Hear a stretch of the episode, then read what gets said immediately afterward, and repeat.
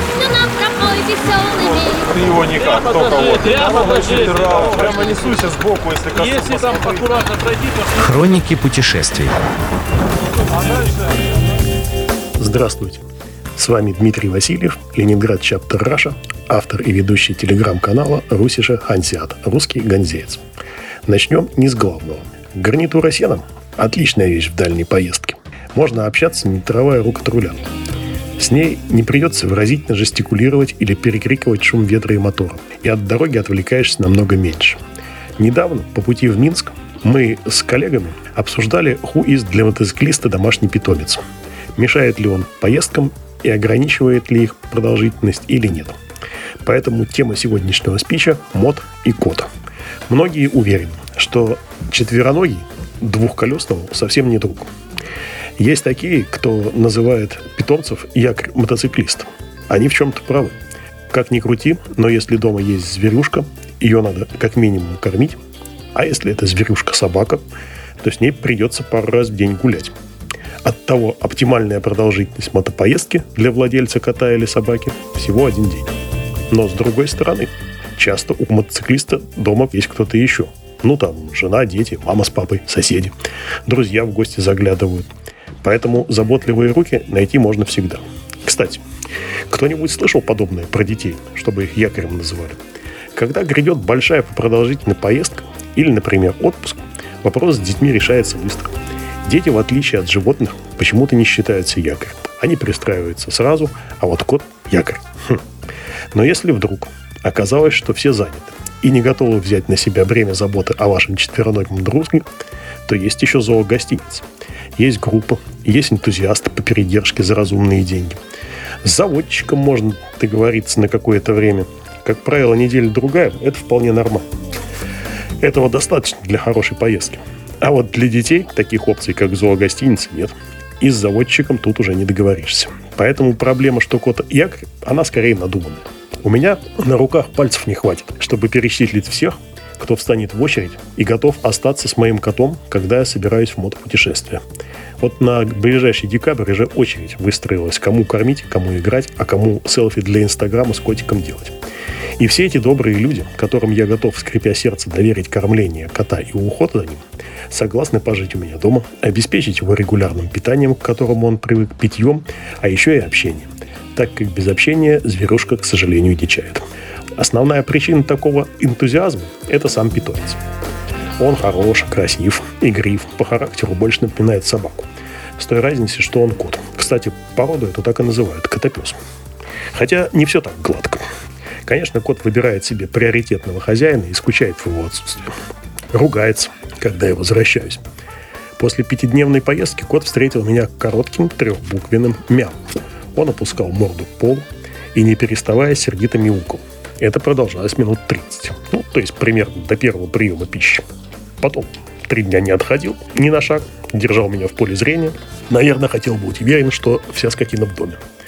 Да, кстати, о герое репортажа. Это кот бенгальских пород. Зовут его Монти Монтгомери. По-русски Мантюша. На всякий случай он отзывается на шоп с хвостом, особенно если видит в руке тапок. Первые два часа его жизни в нашей семье его звали Харли. Но вот не приклеилось. Скорее всего, из-за особенности моей буквы «Р». Да и у дочери буква «Р» такая же. Теперь о положительных моментах котовладения. А они, несомненно, есть. Например, когда возвращаешься домой, то мохнатый кошачий бок или спина под рукой оказывается всегда кстати. Внутри кота включается и начинает работать, вибрировать и мурчать какой-то мотор. Мотор не такой громкий, как в Вин, но вполне себе ощутимый. Сразу становится привычно, как будто положил руку на ручку газа, только ручка теплая, с ушами и обшита мехом. Вот для моторадио нашего любимого продаю идею. Наверняка кот есть не только у меня. Много котовладельцев в мотосообществе. Зимой у всех есть время, пока мотоциклы ждут весны. Можно устроить конкурс, чей кот мурчит громче. То есть в тишине студии владелец гладит и почесывает своего кота до появления характерного мурчания. Эти звуки записываются в одинаковых условиях. После чего сравнивается сила звука и в итоге определяется самый громкий котомотор. Владельцу приз, памятный патч на жилетку от моторадио и известность в мотосообществе, а также чувство гордости за правильно воспитанного кота. Участие можно сделать платно. Часть собранных денег отправить на поддержание приютов для животных. Такие есть в нашем городе. Тем более я не раз убеждался, моторадио неравнодушно к котам. Вот недавно раздавались котята, которых в шутку кто-то метко обозвал «матята». И где они? В чьих руках? Стали ли они якорями для хозяев, мотоциклистов или нет? Угу. А кто, например, не помнит знаменитого Джек Рассел терьера Молли, который в очках и шлеме висел в переноске на широкой груди бессменного ведущего мотофестивалей Александра Загорского? Сколько человек, глядя на э, Александра, стали владельцами Джек Расселов? Вот кота, к сожалению, так не покатаешь. Моего точно. Извернется и выпрыгнет. Но сам мотоцикл ему интересен. На даче во дворе он скорее предпочет запрыгнуть в седло мотоцикла, чем на капот автомобиля. Мотоцикл, как правило, он обнюхивает в первую очередь, но звук от двигателя пока пугается. Неожиданная ассоциативная сторона котовладения. Это почти как в книжке Роберта Пирсинга «Дзен и искусство ухода за мотоциклом». После последней поездки на ХОК фестиваль Минск домой я возвращался один. Дорога нормальная, машин было мало – Пейзаж идиллический, поля, холмы пологие, леса на горизонте.